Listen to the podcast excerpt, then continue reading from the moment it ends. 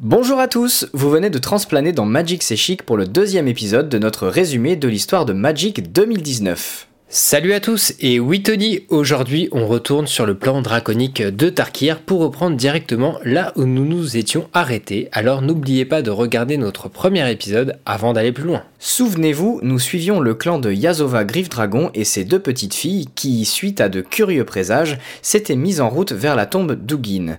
En chemin, un jeune homme était venu les trouver pour leur raconter le passé du dragon esprit et de son frère jumeau Nicole Bolas. Son récit venait d'être interrompu par l'arrivée impromptue d'un dragon de la lignée d'Ojutai, accompagné de son traducteur Avemin qui était à sa recherche.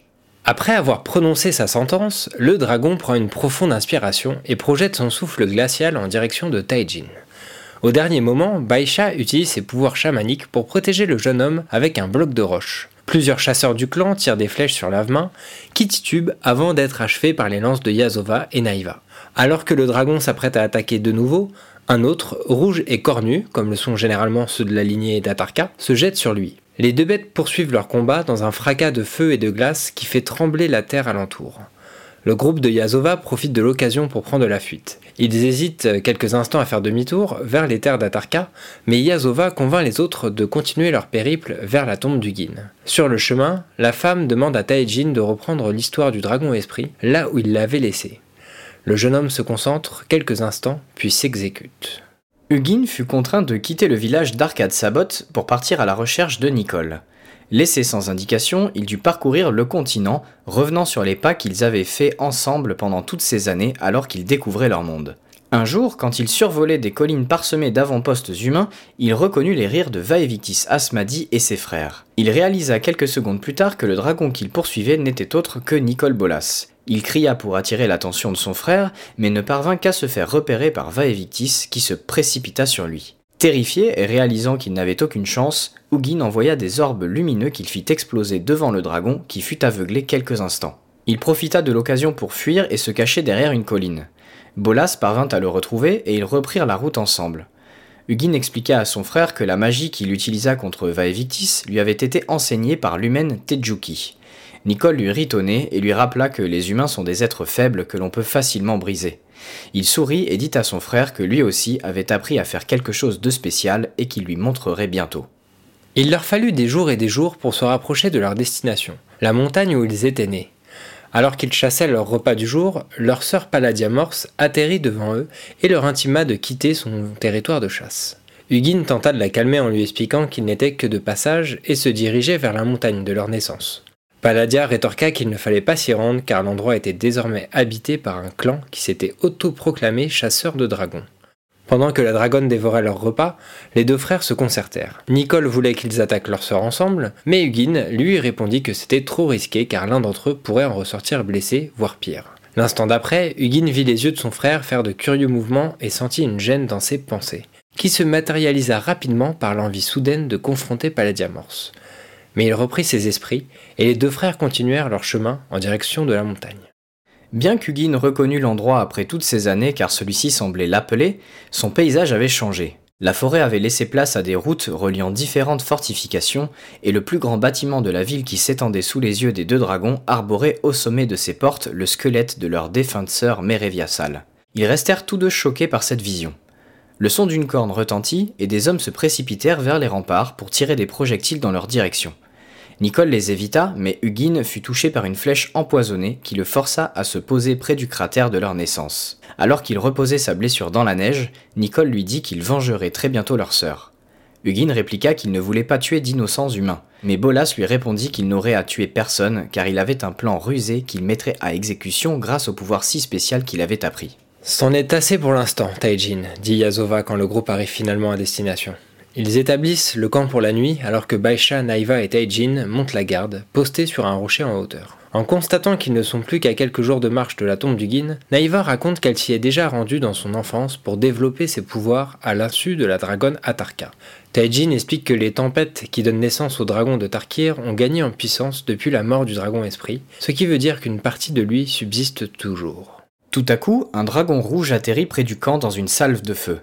Ils reconnaissent celui qui les avait défendus auparavant contre le descendant d'Ojutai. Ce dernier, dans son agonie, lui avait révélé que c'était en fait eux qui l'avaient attaqué à l'aide de la magie prohibée par Atarka elle-même. Le dragon se rue ensuite sur eux. Taijin esquive l'attaque et utilise sa magie pour faire apparaître une épée fantomatique qui l'empoigne pour éventrer la bête déjà affaiblie par son précédent combat. Naïva remarque alors sur le corps du jeune homme une marque semblable à la trace de deux griffes de dragon.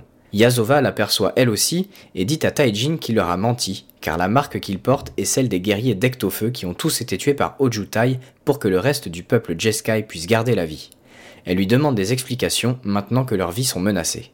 Le jeune homme acquiesce et raconte que sa mère était un scribe du Khan du clan Jeskai nommé Shuyun, homme qui avait péri aux côtés des autres guerriers d'Ectofeu. La mère de Taijin avait survécu à la purge et envoyé son fils étudier dans les montagnes avec les hommes qui préservent l'histoire du clan Jeskai.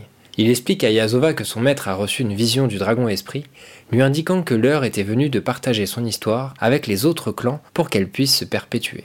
Les éclaireurs du groupe repèrent une tempête draconique approchant et tous décident de se mettre à l'abri le temps qu'elle passe. Après que Naïva et Baisha aient nettoyé les blessures du jeune homme, il reprend son histoire.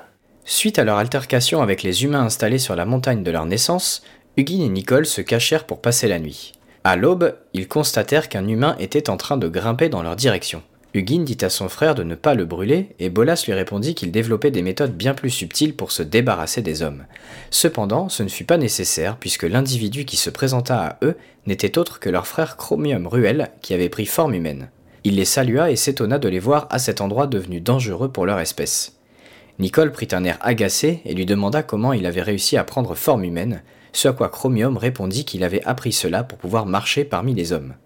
Il précisa que les hommes qui les avaient attaqués sont bel et bien des tueurs de dragons, menés par un chef vieillissant qui avait décrété que quiconque parviendrait à tuer un dragon rejoindrait les rangs de ses héritiers. Chromium comptait discuter de la situation avec Arcade Sabot et potentiellement tuer le chef et son entourage, puis brûler leur terre avec l'aide des autres dragons. Il forcerait ainsi les survivants à fuir plutôt que de tuer des innocents. Bolas rétorqua qu'il n'était pas nécessaire de prendre une décision trop hâtive et tint tête à Chromium. Mais celui-ci perdit patience et s'éleva dans le ciel en reprenant sa forme draconique. Avant de partir, il dit à Bolas qu'il n'est qu'un demi-dragon, le dernier de leur portée, et qu'il regretterait la prochaine fois qu'il essaierait de le défier. Suite au départ de leur frère, Hugin demanda à Bolas pourquoi il l'avait délibérément provoqué. Il ne répondit pas et se contenta de répéter à voix basse les mots de Chromium. Temple, héritier et sang. Il étira ses ailes, puis dit à Hugin qu'il était temps d'aller à la rencontre de leurs ennemis. Un important groupe armé avait quitté la colonie principale et s'était déplacé en escortant quatre balistes montés sur roues. Ils avaient rejoint une autre armée installée dans un camp à la base de la montagne. Les deux dragons observèrent ce qui ressemblait à une cérémonie où le vieux chef, dont avait parlé Chromium, s'adressait à deux de ses héritiers. Il pouvait entendre que ce chasseur de dragons, maintenant trop âgé, demandait à deux de ses subordonnés de prouver leur valeur en abattant le dragon blessé la veille. Alors que l'homme et la femme se regardaient tels deux tigres convoitant la même proie, Hugin entendit des murmures qui furent emportés par le vent en direction du camp. Elle est plus jeune que toi, et le chef la préfère car il pense qu'elle est plus courageuse. Elle compte te faire étrangler lorsque le chef mourra. Va ensuite un second chuchotement. Il ne te fait pas confiance, il pense que tu es une arriviste indigne et te fera poignarder par un de ses espions dès que l'opportunité se présentera. Hugin reprit ses esprits. Nicole lui fit remarquer que les deux autres héritiers du chef devaient se trouver dans les deux autres colonies surplombées par des eaux de dragon. Il s'envola ensuite en direction d'un des camps.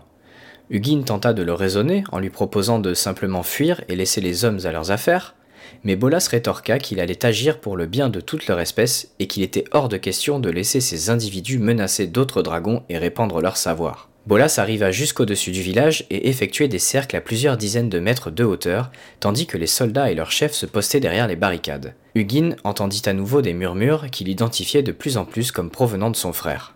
Tout devint plus clair pour Hugin quand il vit l'homme mobiliser son armée et leur dire qu'il avait obtenu la faveur des dragons qui avaient volé au-dessus de son camp sans les attaquer. Alors que l'armée marchait en direction de la ville centrale, Hugin rejoint son frère et lui demanda ce qu'il était en train de faire. Bolas, le sourire aux lèvres, répondit que les humains sont emplis de haine, d'envie, de peur, d'avidité, et qu'il suffit de savoir où appuyer pour obtenir de n'importe quoi.